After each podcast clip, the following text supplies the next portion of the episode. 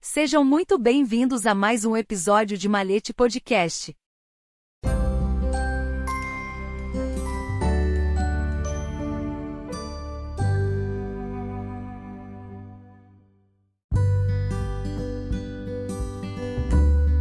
A origem da maçonaria africana.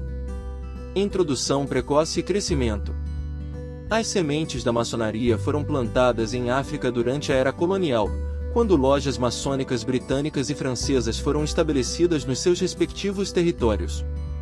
Estas lojas serviram como pontos de encontro para a troca de ideias e a promoção da fraternidade entre os colonos europeus e as elites africanas locais, muitas vezes atraídas pelos ideais e princípios da fraternidade. A maçonaria desempenhou um papel importante na luta pela independência africana no século XX. Muitos dos fundadores do continente figuras políticas importantes eram membros da fraternidade, e as lojas maçônicas serviram como redes essenciais para a troca de ideias e coordenação de esforços de resistência. Os ideais maçônicos de liberdade, igualdade e fraternidade ressoaram com as aspirações das nações africanas emergentes, deixando um impacto duradouro nas suas paisagens políticas e sociais. Variações regionais em toda a África.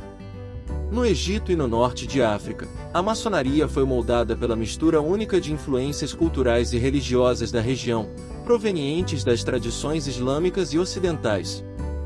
As lojas nestas regiões incorporavam frequentemente costumes e símbolos locais nos seus rituais, promovendo assim uma forma distinta de maçonaria do norte de África. Na África Ocidental, Oriental e Austral, as tradições maçônicas britânicas e francesas continuaram a prevalecer, embora fossem frequentemente adaptadas aos contextos locais.